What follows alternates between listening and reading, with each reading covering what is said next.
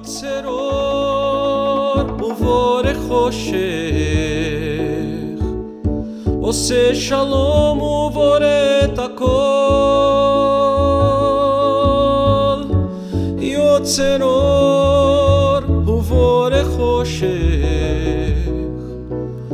עושה שלום ובורא את הכל Olá, caríssimas ouvintes e caríssimos ouvintes. Estamos aqui em mais um episódio do podcast Judaísmo e Kabbalah, um podcast da comunidade Betel, com o rabino da comunidade Betel, o queridíssimo rabino Uri Lan, e comigo, Moré, professor Felipe Pinchas Gritz. E a gente transmite o podcast de hoje já no mês de Elul, um mês muito especial na tradição judaica e cabalística. E eu pergunto ao nosso rabino, por quê? Olá, Pinchas Grits. Olá a todos, a todas que no, nos acompanham. Nós estamos já no terceiro mês do, do nosso podcast Judaísmo e Kabbalah. E quando vocês estiverem nos escutando, nós estaremos percorrendo esse tempo do mês de Elul em direção aos Yamim Noraim, aos dias conhecidos como dias temíveis, e mas que a gente pode entender de outras maneiras. Há muitos anos, é, Pinchas, eu escutei e, e li também um material de um rabino muito querido, Rabino Newton Bonder, que chamou os Yamim Noraim de dias intensos. E, e, e, a gente pode também entender os Yamim Noraim como dias é, potencialmente maravilhosos. Né? Em hebraico, muitas vezes se diz Norá e a fé, algo que é muito bonito, né? ou Norá, alguma coisa, ou seja, de você colocar uma intensidade naquilo que, que você está se referindo. E, e, e, esses dias podem ser dias muito tensos, realmente temíveis, e podem ser dias maravilhosos, a depender do caminho que nós trilharmos para chegarmos nele. E esse caminho passa necessariamente pelo mês de Elul. Elul é o último mês do, do, do calendário judaico. E, e os nossos sábios de abençoada memória, os antigos rabinos, enxergaram na palavra Elul uma, uma sigla, né? cada letra representando é, uma palavra, e essas palavras juntas, é, vindas de, de um livro né, da Bíblia hebraica, do Tanar, do Cântico dos, dos Cânticos, do Shira Shirim, uma passagem muito bonita que diz assim: Ani ledodi vedodi li. Eu sou do meu amado, ou eu sou da minha amada, e a minha amada é minha, ou o meu amado é meu. Então, é, Pinchas, eu vejo esse tempo como um tempo muito, muito importante, mas esse ano eu tenho é, é, pensado muito que esse caminho ele pode ser é, é, acompanhado, ou seja, a, a kavaná, aquilo que nos envolve, a intenção nossa para este mês, em direção a este ano específico, de 5.782, pode ser inspirado nessa frase: Eu sou do meu amado e o meu amado é meu, imaginando que cada um, cada uma de nós ama e cada um de nós é amado por Deus. Então, nós estamos falando de uma parceria entre Deus e o ser humano, ambos caminhando na direção do Ano Novo Judaico. Que lindo! Que lindo! Eu fiquei imaginando, né, nessa nossa conversa, nesse nosso bate-papo, é, Pinchas, qual é ou quais são as possíveis interpretações, leituras sobre o mês de Elul ou sobre o que fazemos ou o que se espera de nós em Elul, é, do ponto de vista da Kabbalah?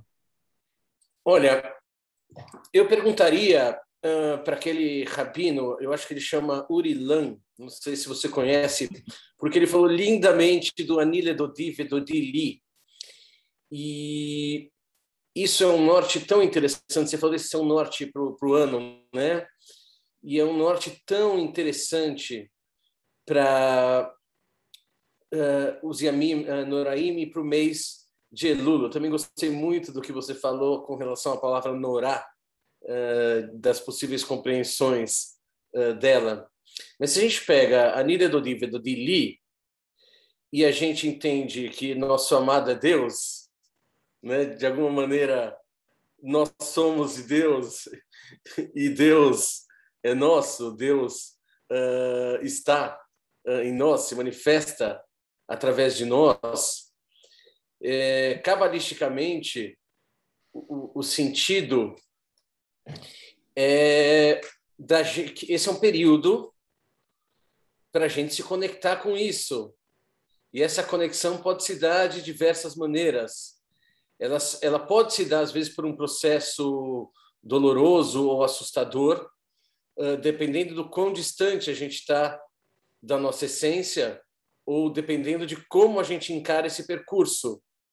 Mas esse retorno a nós mesmos, ou seja, ao divino em nós, já que eu sou de meu amado e meu amado é meu, esse retorno a nós mesmos também pode se dar com um norá que é, que é encantamento, que é maravilhamento. Então, voltar a se encantar com a vida, voltar a se encantar com as pessoas, encontrar sentido, encontrar alegria, também é techuvá, também é um retorno a si mesmo. Então, eu acho que três expressões que, que, que, que podem trazer para a gente muito sentido cabalístico dessa época. Um é lembrar a Lodive do Dili, ou seja, estamos falando de conexão espiritual. O outro é a famosa Reshbon Anefesh, fazer uma contabilidade da alma, aonde que eu me distanciei de mim mesmo, aonde que nós nos distanciamos da raiz da nossa alma. E também o conceito de techuvá, um, um, um, retorno, um arrependimento, mas é um arrependimento para frente, né? Não é uma culpa. É voltar em direção à minha essência, mas em que direção? Para frente. Se errei, mudo a minha, a minha, minha maneira de, de me comportar. Então, uma techuvá uh, para frente. E aí, lembrar desse elemento norá, né? Uh, quando Jacó desperta e fala Manorá Hamakom Azê, Manorá Hamakom Azê, é, às vezes se fala, nossa, quão inspirador de temor é esse lugar. Às vezes se fala, how full of awe, quão uau é esse lugar. E para fechar a, a, sua pergunta, de alguma maneira, uh, acabar entende a vida como uma subida, na, na, uma oportunidade de subir na escada de Yaakov, justamente como uma oportunidade de retorno à nossa realidade que é espiritual. Então, a gente desce para ir Kadima, para frente, só que esse Kadima é um retorno é uma, é uma busca de voltar. A gente desce de um paraíso de onde a gente veio sem consciência para voltar para esse paraíso, dessa vez com mérito e consciência. É, em, em, algum momento nós rezamos, em vários momentos, Hadesh Yameinu Kekedem, né? que os nossos dias sejam renovados como eram antigamente, mas esse Kedem nos aponta Kadima, né? para frente. Então tem esses paradoxos que são muito muito interessantes esses movimentos. É, e você trouxe essa essa oração dita, né, por por Jacó, Manorah Hamakom Hazeh. É, tem um tem um nigun muito bonito que que é cantado é, no eu, eu aprendi num, num, encontro chamado Ruach Haaretz. Ruach Haaretz quer dizer o, o espírito da terra. E, e vendo aqui a tua, a tua imagem, para aqueles que estiverem escutando, eh, podem acompanhar a minha descrição, que eu espero, espero que seja precisa. Aqueles que estiverem acompanhando pelo, pelo YouTube poderão ver. Eh, o, o Moré Pinchas está com um lado mais iluminado do que o outro. A sensação que eu tenho é que ele realmente está no deserto e o sol está batendo de um lado e pegando ele de um lado mais do que do, do outro.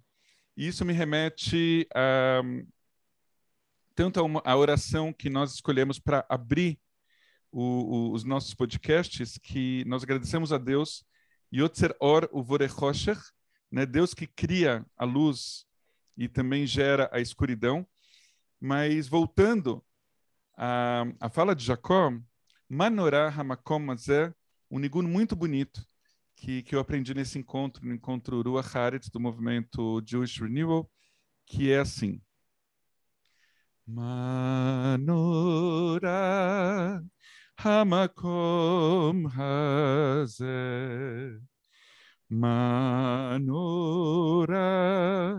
Hamakom Hazeh Manorá Hamakom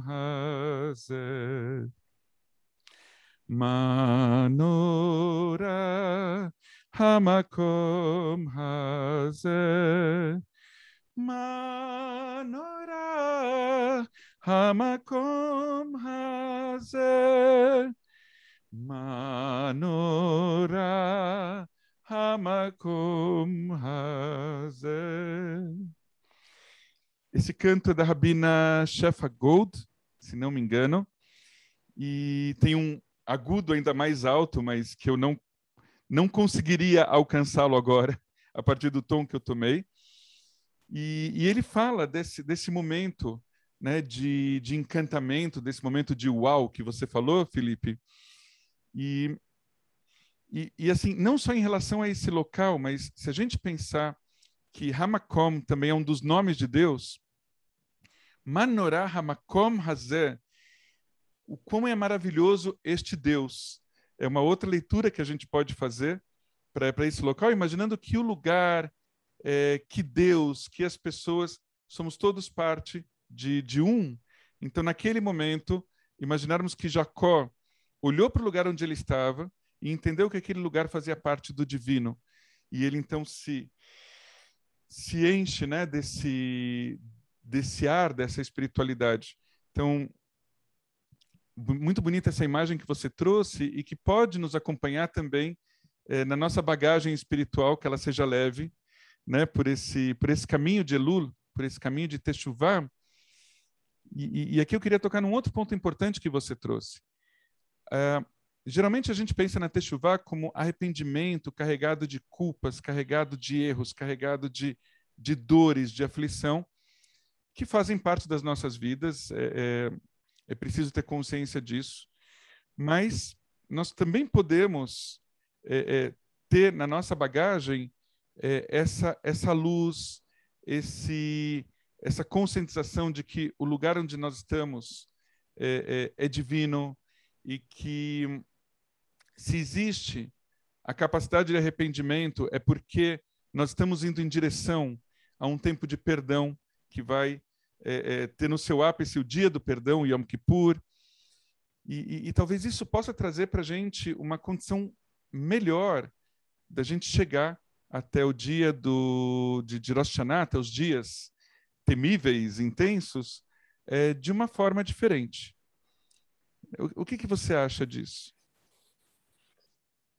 Eu fico muito feliz que você esteja falando disso, porque eu tenho, eu tenho, eu tenho a impressão que não é só na escrita que às vezes a gente vê a escrita numa direção contrária. E eu, eu, eu entendo que, que, que às vezes ver a escrita numa direção contrária tem implicações maiores do que a gente imagina, porque mexe na nossa concepção de como passa o tempo, de como acontece o tempo, uh, de como se relaciona sabedoria com inteligência, se é a sabedoria que flui através da inteligência ou se é a inteligência que se impõe à sabedoria. E, e eu acho que todas essas questões elas acabam uh, muito expressas na maneira como as línguas traduzem o hebraico e na maneira como uh, a gente se relaciona com essas traduções. Eu vou usar duas palavras como exemplo que você mencionou, caso esteja muito etéreo demais o que eu estou falando. É... A primeira, a primeira palavra é justamente o termo norá, que você falou. Manorá hamakomazé. Você vai lá para o inglês, está escrito how full of awe. Até cai o queixo para você falar ó. Oh. Eu ouço isso e penso Jacó falando, Deus está. Deus... Jacó acabou de sonhar com Deus, hein? Acabou de ir até as alturas celestiais. Anjos subindo e descendo, tal. Ele acorda, olha para o lugar onde ele está e fala: Deus está aqui, aqui nesse lugar, né? Onde ele está. Ele não tá. Ele não falou Deus está lá. Ele falou Deus está aqui e eu não sabia. Manorah Hamakomazé. Quão é uma tradução válida. Quão uau, que legal esse lugar, que incrível. Isso me parece otimista, motivador e me dá alegria de viver. E às vezes a gente traduz essa passagem como tão quão temível é, é esse lugar. E eu entendo quão temível no sentido que, uau, é muito grandioso. Eu até tremo nas bases de tão incrível que é. Só que esse temível, a gente às vezes achava, acha que é temor não nesse sentido, mas no sentido de ter medo. E aí a gente pega uma mensagem muito diferente do que está escrito no hebraico. Jacó não está falando, estou com medo de Deus. Está chegando Yom Kippur, ai meu Deus. Pelo contrário, ele fala, uau, que legal fazer parte disso tudo. E é a mesma coisa quando a gente traduz techuvá como arrependimento. Arrependimento, em português, geralmente tem uma direcionalidade para o passado. A gente se arrepende de alguma coisa que a gente fez no passado. E eu não entendo Techuvá dessa maneira. Techuvá eu entendo como uma oportunidade de mudar no futuro. É um retorno ao futuro. É um retorno a mim mesmo, mas quando? Ué, o passado já foi, não tem como retornar no passado. Tem como retornar no futuro. Hoje eu posso ser mais eu do que eu estava sendo. Amanhã eu posso ser mais eu do que eu estava sendo. Nem o Rav Súcia pode ser mais Rav Súcia no passado, mas nos últimos momentos da vida dele, ele pode tentar ser mais Rav Súcia, se ele quer chegar mais Rav Súcia no céu, fazendo menção explícita à historinha do Rav Súcia. Eu sempre gosto de lembrar de Rosh Hashanah e Yom Kippur. Então, uh, esses dois termos, Teshuvah, e, que é para frente, e Norá, que conforme você falou na abertura da, do nosso encontro de hoje, ignorar, né? que pode ser ah, algo alegre, entusiasmante, mostra uma questão que a gente tem muitas vezes com a tradução e como a gente entende esse sentido. Agora é minha vez de falar uau.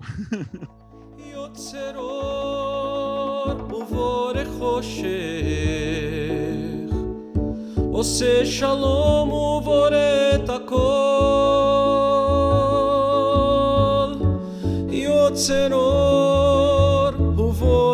יוצר חושך, עושה שלום ובוא